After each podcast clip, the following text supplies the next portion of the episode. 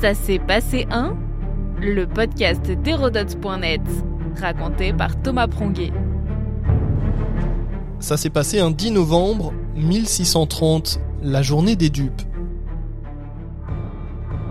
Une date restée célèbre dans les manuels d'histoire, illustration des clivages politiques du XVIIe siècle et des jeux de pouvoir dans l'entourage du roi, une mise en lumière du rôle de leurs conseillers. Après avoir raconté l'histoire de Marie de Médicis, nous allons nous intéresser sur la même période à son plus grand ennemi, le cardinal de Richelieu. Armand Jean Duplessis, le cardinal et duc de Richelieu est à la tête du Conseil du roi, le Conseil d'en haut comme il est aussi nommé, et ce depuis 1624, en six ans, il ne s'est pas fait que des amis en mettant au pas la noblesse habituée des duels et des révoltes, mais aussi en combattant les protestants et leurs alliés anglais. Richelieu souhaite maintenant garantir et stabiliser les frontières françaises. Pour cela, il veut s'allier avec les protestants allemands en guerre contre l'empereur d'Habsbourg catholique, la branche espagnole de cette lignée royale à la base autrichienne alors qu'il a réprimé les protestants en France. Bref, un sacré tour de passe-passe politique qui ne plaît pas du tout aux partis dévots de la cour, regroupés bien sûr derrière la reine-mère Marie de Médicis. Les dévots souhaitent le maintien de la féodalité et sont contre tout changement. Ce 10 novembre, en son palais du Luxembourg, l'actuel Sénat la reine régente s'entretient avec son fils, le roi Louis XIII, pour le convaincre de se séparer de Richelieu totalement contre sa politique, alors qu'elle l'a elle-même remarqué quelques années plus tôt lors des États généraux en 1614 et placé dans le Conseil du roi en espérant en faire son pion.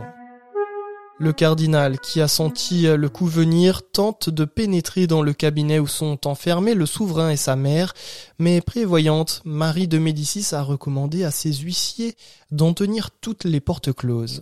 Toutes? Non. Une porte dérobée s'offre à Richelieu. Il semble que l'habile conseiller ait profité de son influence sur une femme de chambre pour approcher le roi. Et quelle surprise pour la reine lorsqu'il débarque. Dans ses mémoires, le cardinal raconte le déroulé de la réunion dans laquelle il s'immisce, et c'est grâce à ses écrits et d'autres recoupés que les historiens ont pu recomposer les faits. Je gagerais que leur majesté parle de moi aurait questionné le cardinal, suite à quoi Marie de Médicis aurait sèchement répondu oui. Le cardinal écoute alors les violents reproches de la Florentine avant de s'agenouiller devant elle en totale humilité et baiser le pan de sa robe. L'entrevue est terminée. Louis XIII se retire à Versailles. Le château n'existe pas encore et n'est alors qu'un modeste relais de chasse. C'est son fils Louis XIV qui fera construire le prestigieux palais. Les courtisans croient en la victoire de la reine et s'inclinent devant elle, mais tout n'est pas fini. Le lendemain, le roi fait appeler Richelieu. Louis XIII, timide et hypochondriaque, déteste son ministre qui est tout son contraire, mais le roi en son fort intérieur approuve sa politique. Aussi lui renouvelle-t-il sa confiance dans l'intimité, promettant de ne jamais se séparer de lui, et il tiendra parole. C'est la journée des dupes, prononcera alors le comte de Serran, une phrase promise à la postérité.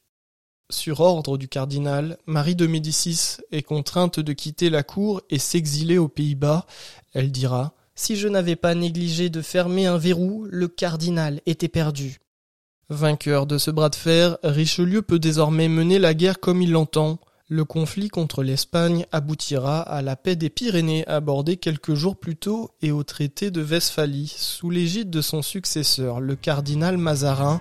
La boucle de nos podcasts est bouclée. Notre podcast historique vous plaît? N'hésitez pas à lui laisser une note et un commentaire ou à en parler autour de vous. Et puis pour en apprendre plus sur l'histoire, rendez-vous sur hérodote.net.